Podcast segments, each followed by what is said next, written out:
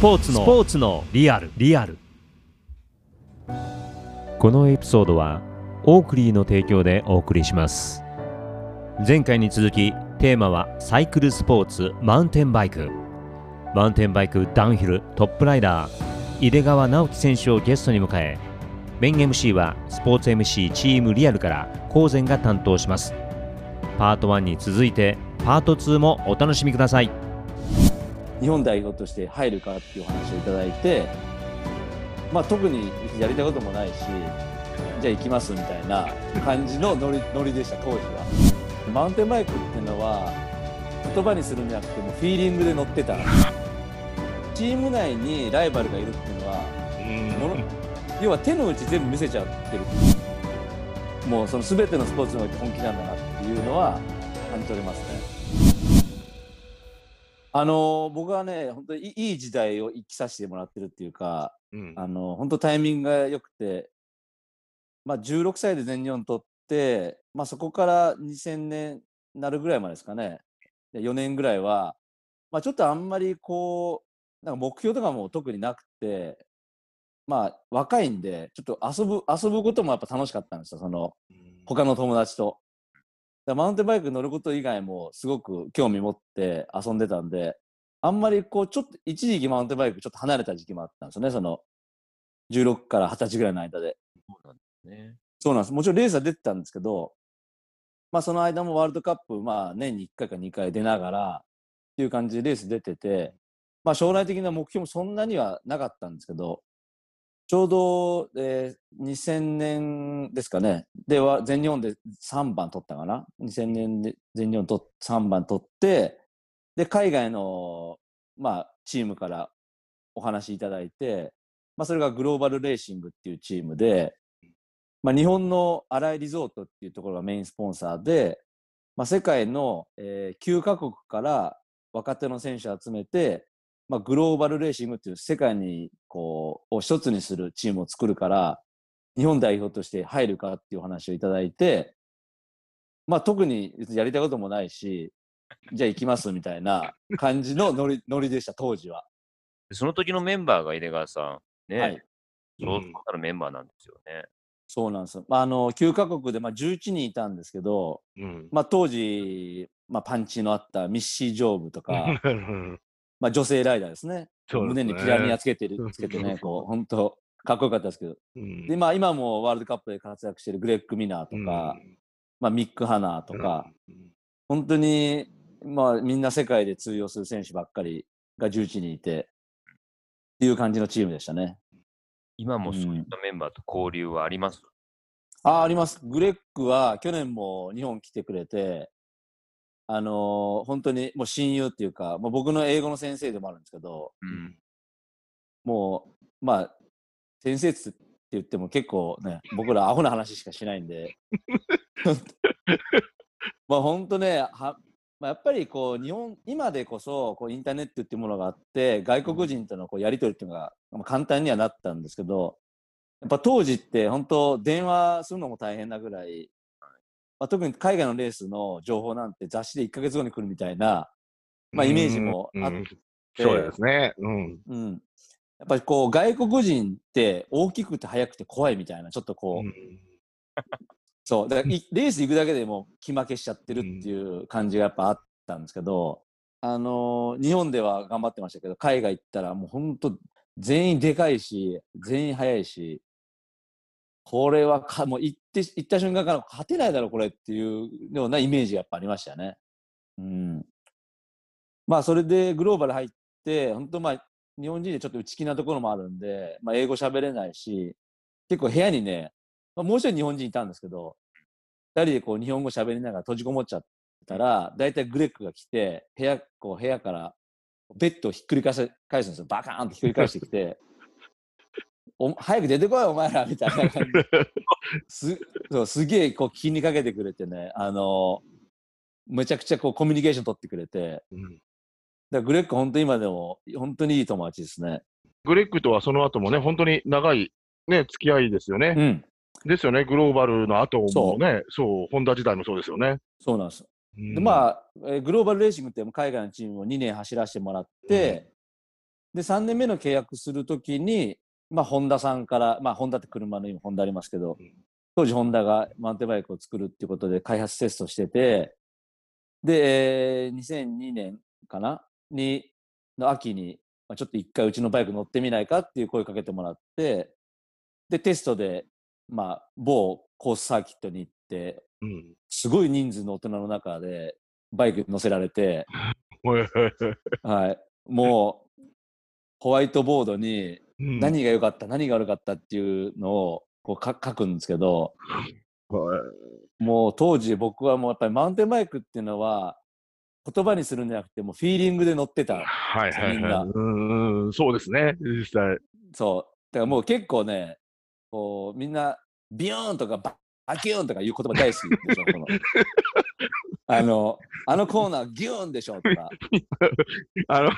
マウンテンバイクライダーってみんな大阪人みたいな感じですよね。そうでしょ。オノマトペが多くてね。あそうそうそうグーコンコンコンコンみたいな。あそうそうそうそうで ですよね。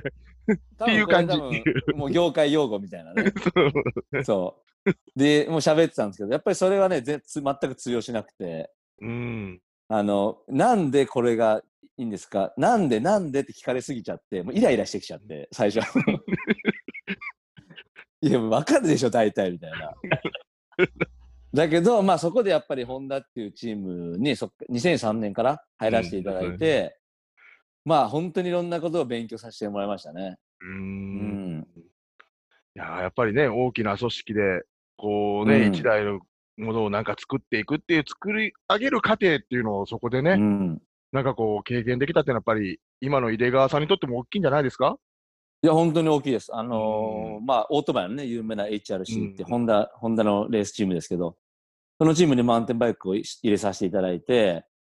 まあ、あの、チーム運営もそうですし、まあ、考え方とか、うんまあ、選手としてのその、まあ、勝利へのこだわりとかね。うんだってもう本当に、まあ、ホンダで学ばせてもらったことって、本当にたくさんあって、うん。まあ、あの僕土台、人生のその土台にはいっぱいいろんなことがあるけど、やっぱりそのホンダ時代のものっていうのは、もう大きく僕の人生の土台に今なってるところの一つだと思いますね。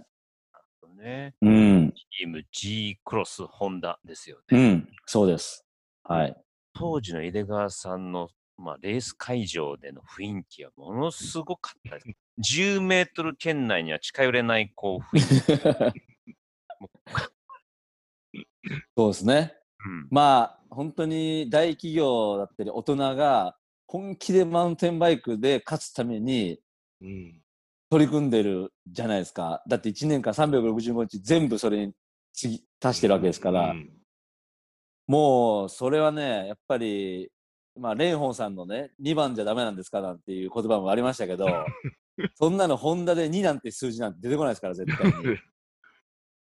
もう1番しか意味がないっていう、まあもちろんレース屋さんなんで、HRC っていうのは。1番以外はもうドベと一緒。うん。だからもう、そのためにみんなが真剣に取り組んでるんで、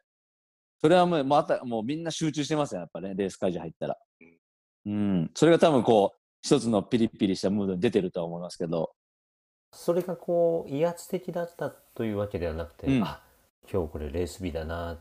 もちろんその前日、そしてその前の練習、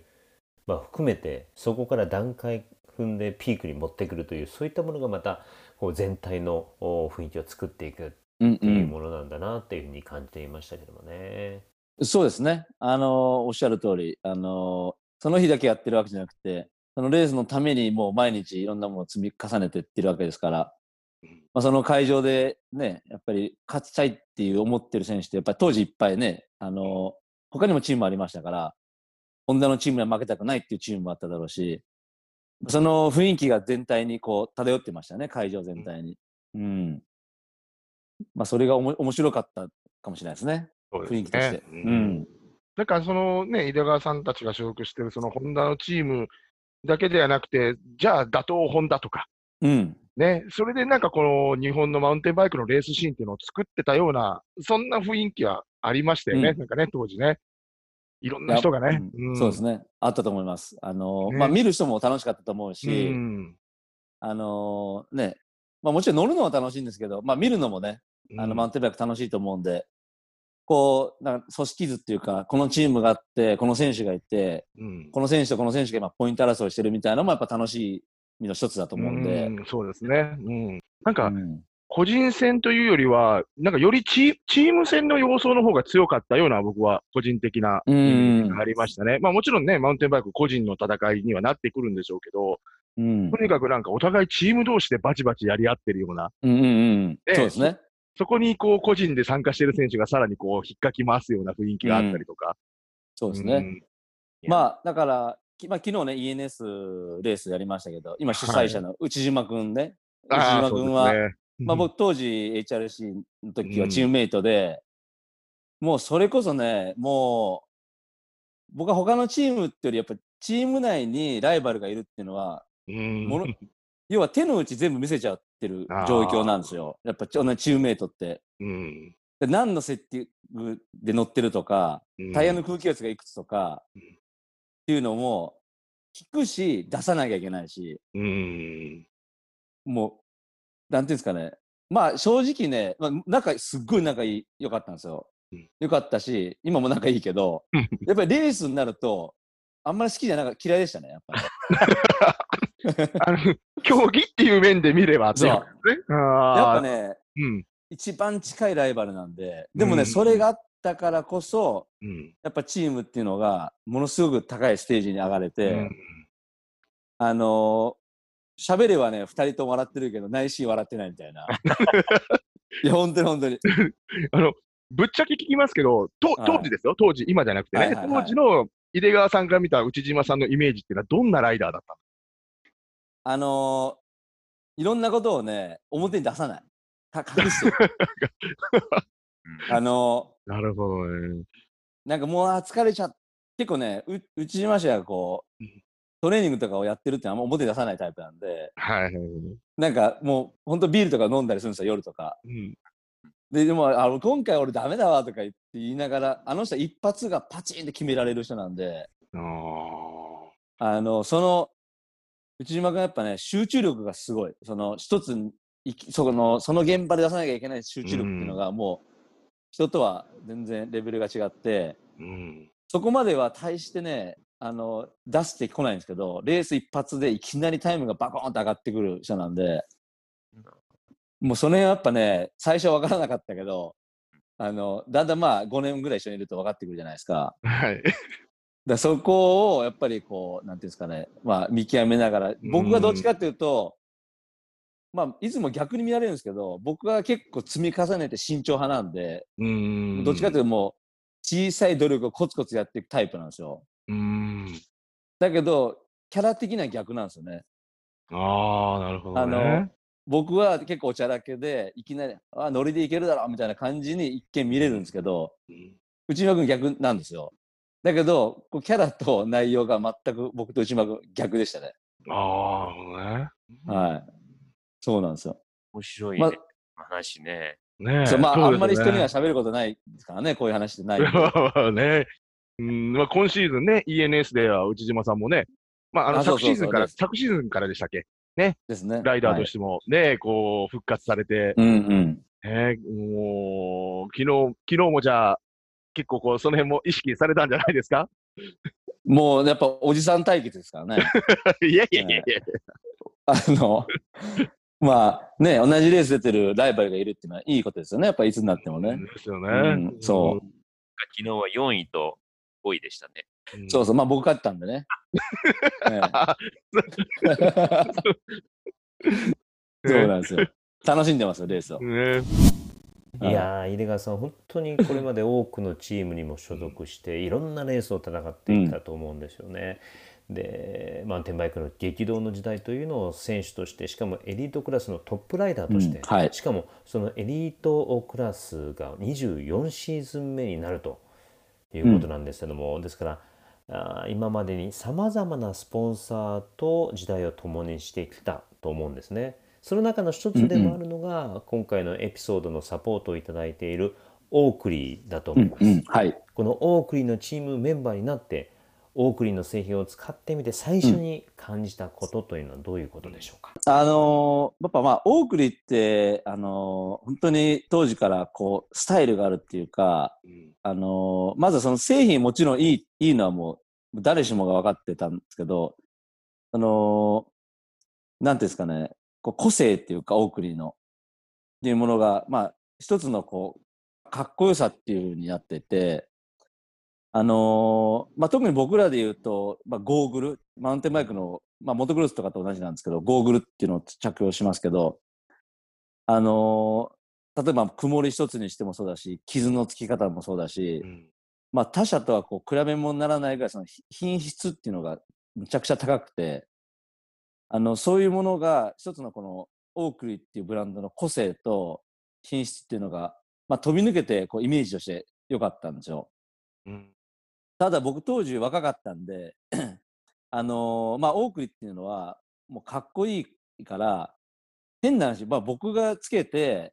たところで、オークリには何も、なんていうんですかね、影響与えられない。変な話。こう、もうできて素晴らしいブランドなんで、僕はもっと、こう、違うブランドで自分の影響を試して、こう、良さっていうものを製品にフィードバックしていきたいなと思った時代が、まあ当時若い頃あったんで、あえてこう違うブランドを使ってたこともあったんですけど、やっぱり多くに使わせてもらうようになって、まあ、あんまり頑固に、若い頃頑固にならず早く使ってきゃよかったなっていうのが、今まあ、一つ、まあ正直なところでしたね。うんやっぱ自分でレースに勝つために必要なもんだったから、もっと早く使ってきゃよかったなっていうのがね、本当に、本当第一印象だと思いましたね。うん。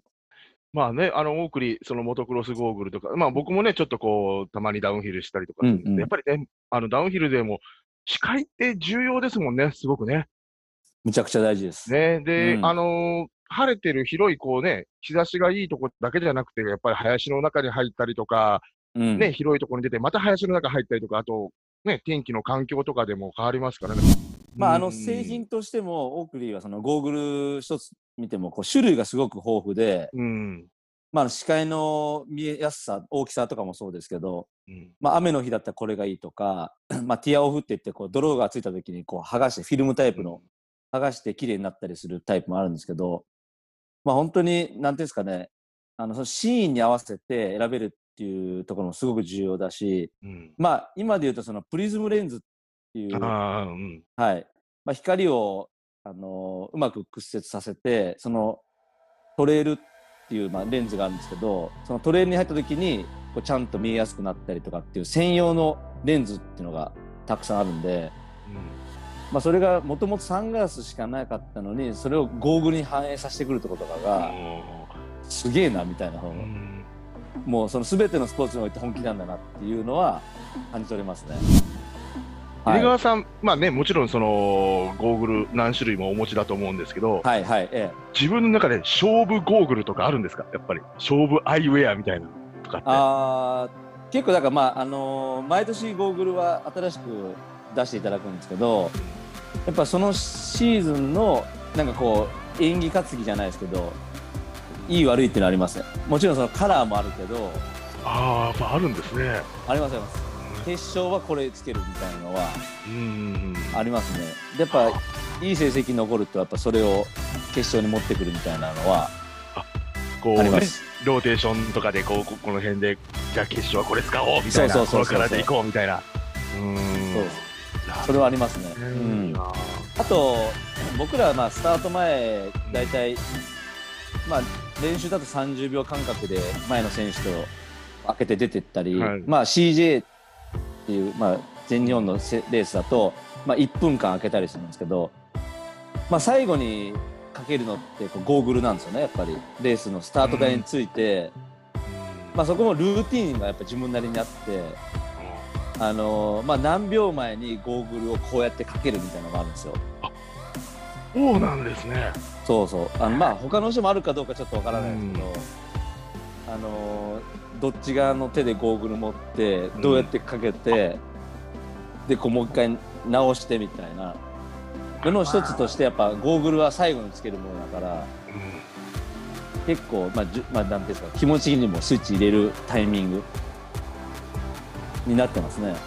なるほどあのモータースポーツではね、あのドリキン、あの土屋圭一さんがね、うんうん現役時代はあの必ず左手からなんかグローブをしてたとうん。いう、なんかそういうルーティンがあったみたいなことはね、ちらっと前におっしゃってましたけど。ああ、そうですか。ややっぱりみんね、あの同じやっぱりこう勝負師というか、アスリートというか、やっぱりあるんですね、こうローマルさんもある。じゃないですか、なんかね。ああ、そうですね。うん。あなるほどね、それ面白いですね。